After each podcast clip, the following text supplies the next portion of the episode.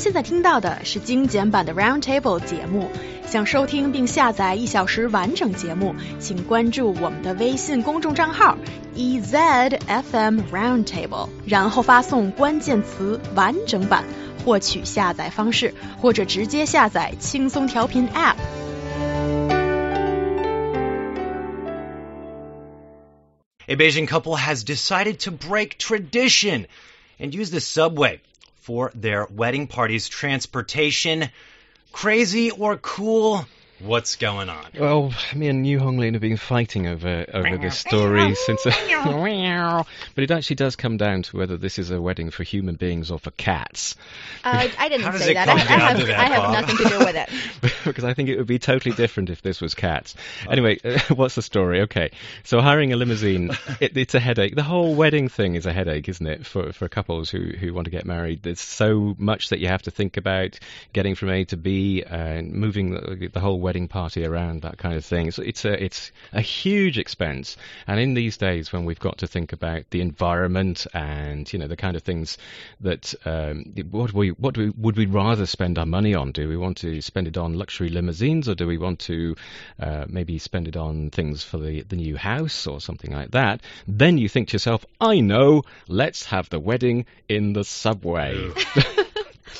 Well, Good idea or bad idea? I don't know. what I have to justify for this specific couple. Well, in their case, they didn't actually have the wedding in the subway. They're just using subway as a transportation choice. So they decided to go from home to the hotel using the subway, but wearing traditional Chinese wedding costumes. And they walk into the subway station with their bridesmaid and best man. And actually, it's very sweet because the bridegroom checked regulations beforehand to make sure that they didn't violate any rules. And they set out at 8 a.m. Saturday to avoid disturbing traffic peak hours, keeping the ride low key without any special music or arrangements during the trip. So I believe it's a cute and sweet idea, and they didn't disturb anyone. They kind of spread spread their joy, and they they have made their contribution to promoting a green idea of living.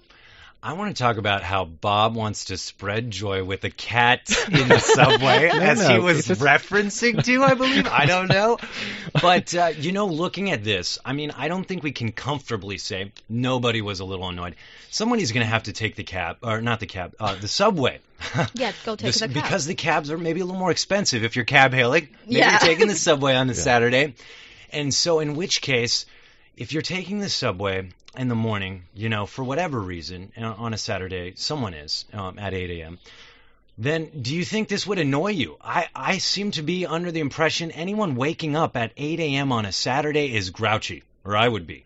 I would be grouchy, and then I see these people having a great time, getting married, on, and I'm single, and I'm doing something at 8 a.m. in the morning. he's bitter. And I'm like, oh rub it in my face. Yes. Could you just take your taxi with your tinted windows so I don't even have to see it?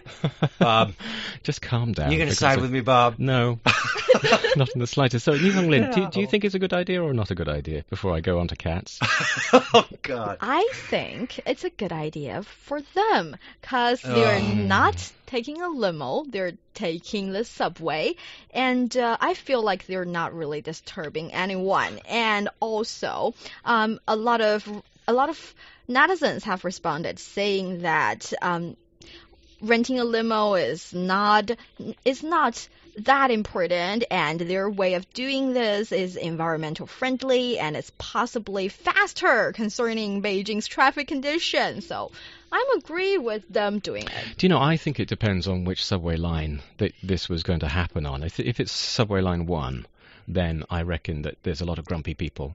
Yeah, me. s- yes, you, for example, Sitting there. Yes, being Grumpy. grumpy, saying go get married somewhere else. Yeah, or bring cats. But I think there's some, like I, I reckon on line six, this would be fine.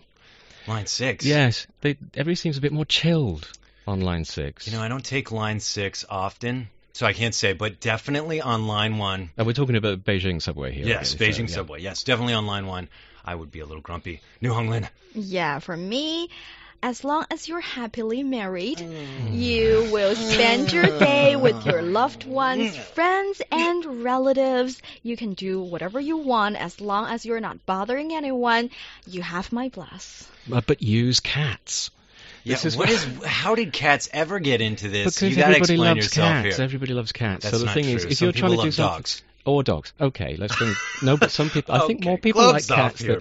No, but if you're going to do something which is really sort of, you know, when it comes to society, like getting in people's way, then you know you just would think, okay, um, you know, I've got to do something to make people feel happy. In which case, take a cat with you, and then everybody'd be happy. Bob, No, that you, you can get away with more. I've done it myself. See, oh my god.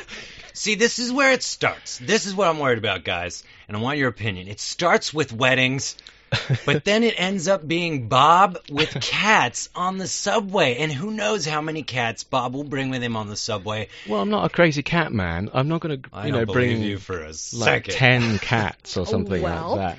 Let me bring the subject a little more to human please. Wedding instead of cat wedding. Mhm. Um, for those Cat of you wedding. who really want some creative ideas, you can also take some waterways. You can also take a bike, and also a horse might be a nice choice. And for those of you who wanted to have some adventure, you can get married on an airlift, and also you can rent a party bus to, uh, let's say, transport all your guests and relatives and friends. So, whatever you want to do, just be happy and creative. Guys, I gotta know quick closing statements. Cute or annoying? What do you think, Bob? Um, I think uh, annoying on line one, um, probably quite entertaining on line five, Oh my god. And, Cute and happy and full of pink bubbles. and cats. And cats. We Well, maybe cats cats. well. Uh, that that's that could definitely just be you, Bob, on this one.